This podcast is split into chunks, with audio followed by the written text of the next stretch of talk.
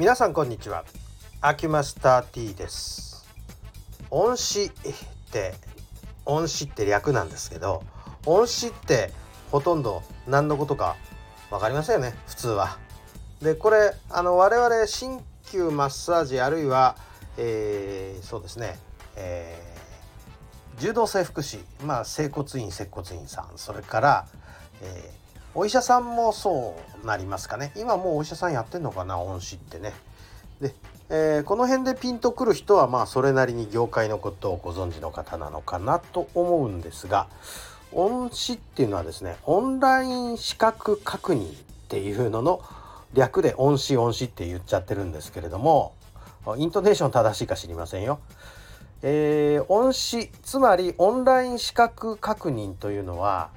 この度あの紙のいわゆる自治体が発行している健康保険証を廃止してそれで、え、全部マイナンバーカードの対応にいたしましょうと。こういうことをデジタル庁が発表した。まあその煽りを食ってと言ったらなんですけど被害者みたいに言いますけれどもそれによって今度はいわゆる我々鍼灸院とかあの整骨院とか接骨院とかっていうような場所でも保険証を使う場合はオンライン資格確認っていうのが必要になるわけです。ということはマイナンバーカードに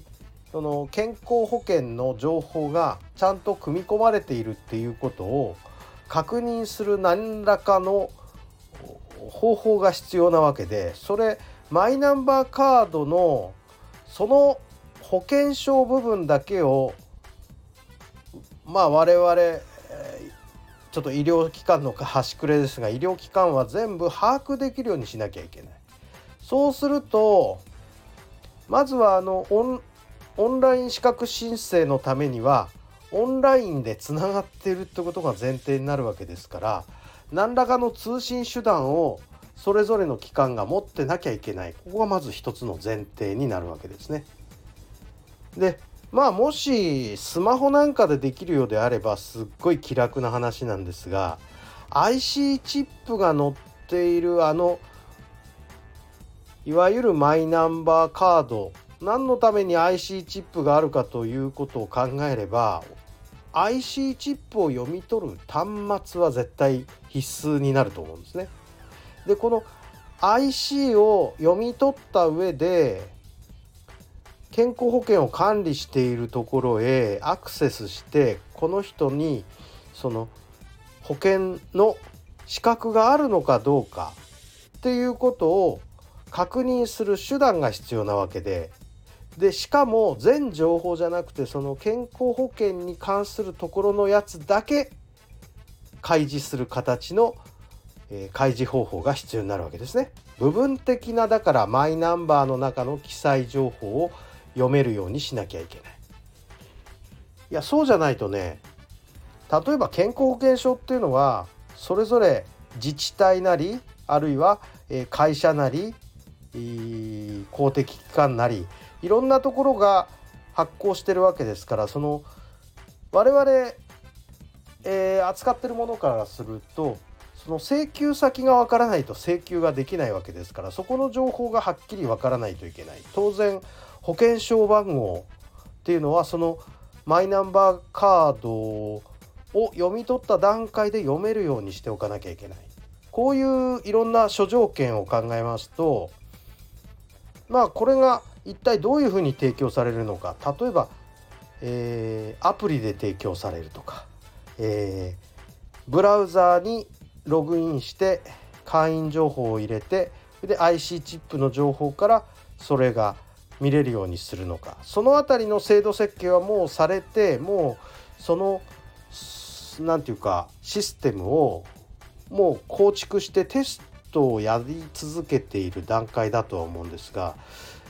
具体的にどうやるのかっていうことは我々も提示されていません。当然例えばうちなんかみたいな零細のとこに今マイナンバーカードで保険証にしてるんでマイナンバーカードでお願いしますと言われても今現段階だといやそれ何も分かりませんっていうことになっちゃうんで保険証持ってきてくださいになっちゃうんですね。でそもそもですねあのまあ何て言うんですかいきなりこうデジタル庁の答弁で大臣がもう紙の保険証廃止しますってもう明日断言しちゃったもんですからまあ当然こういうことやると反対もたくさん起こるんですけれども趣旨はわかるんです。保険健康保険の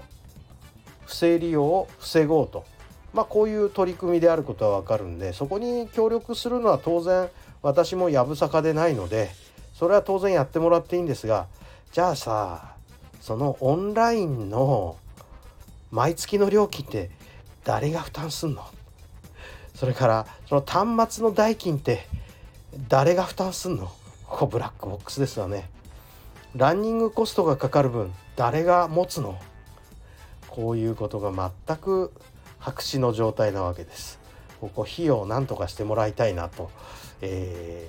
ー、一人の個人事業主としては思う次第です。それではとりあえずこんなところで失礼いたします。